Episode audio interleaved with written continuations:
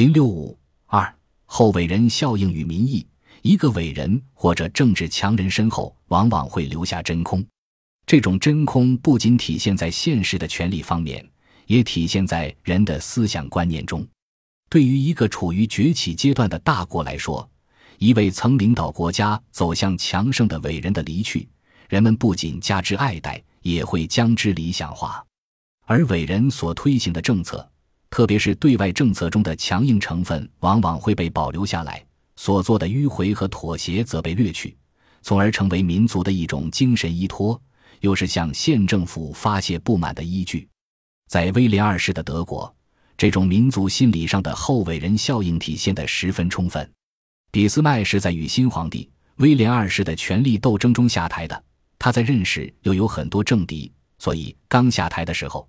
俾斯麦在民众中并没有受到多大欢迎。相反，新皇帝反而显得有决心和能力。然而，随着时间的推移，高龄的老宰相由于其统一德国的巨大功绩，而越来越成为德意志民族的英雄人物，也成为德国迈向强大的象征。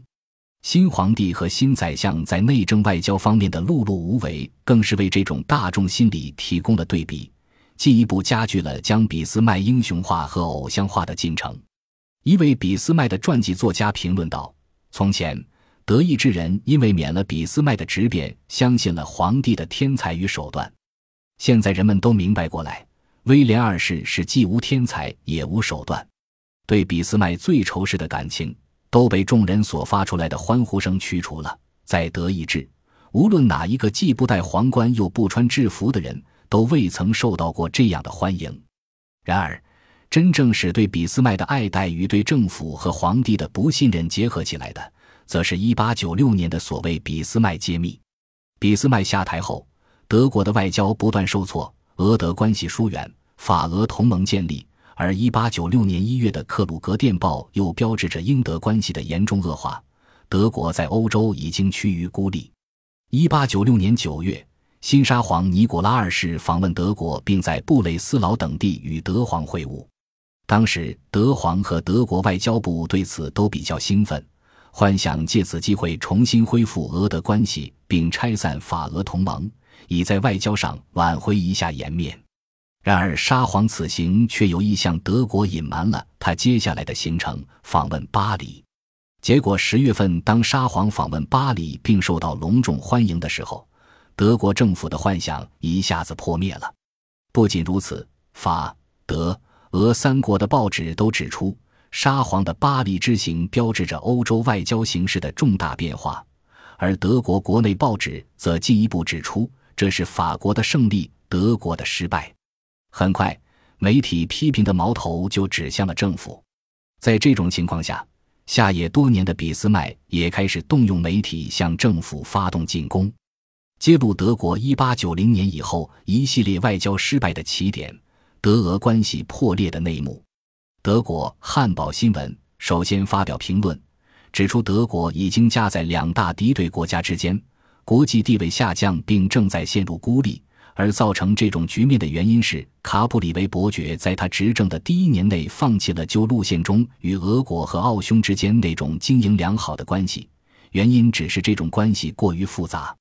一八九六年十月二十四日，俾斯麦亲自在《汉堡新闻》上发布声明。称他在任时与俄国签订了在保险条约，但其继任者没有续订。俄德关系恶化的首先责任并不在俄国，而在德国政府自身。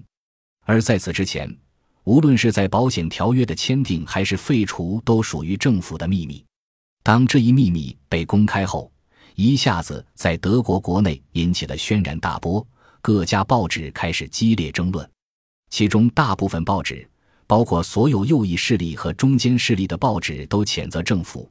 只有一贯将沙皇俄国视为反动力量的社会民主党和一些左派激进势力对政府表示了支持。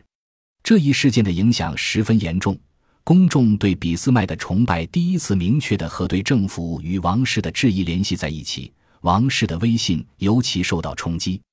荷尔斯坦因在给奥伊伦堡的信中写道。人民不再把王室当回事了，这是个巨大的危险。危急时刻就会有这样的问题提出：皇帝是否是一个可以依靠的人？这样的问题在德国内外将如何回答呢？到一八九八年俾斯麦去世时，德意志民族心理上的后伟人效应自然体现得更加充分。此时已经不仅仅是民众自发的一种情绪和行动，德国政府也迅速介入，试图通过主动宣扬俾斯麦来改变自身形象，特别是挽回俾斯麦揭秘事件造成的影响，同时也为正在推行的世界政策造势。正如一位历史学家所说，在那些自发的民间情感可资开拓操纵的地方，或可将非官方群众活动涵括进去的地方，官方若能主动出击，自然会获得最大的成功。当伟大的政治家俾斯麦逝世之际，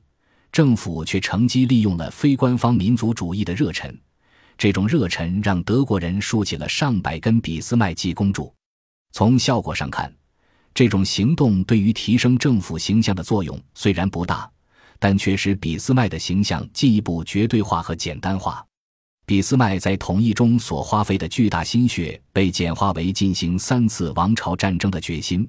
而统一后在外交的建树又被简化为坚持一条强硬路线，其他无数的妥协、达成目标前的隐忍，以及精细而又灵活的谋划则被统统忽略了。即使是俾斯麦的政治遗言、思考与回忆的公开出版，也没有改变这一切。俾斯麦在这本书中极力提醒德国人关注由于德国强大带来的巨大隐患，极力强调谨慎。但是德国的政府和民众似乎对此视而不见。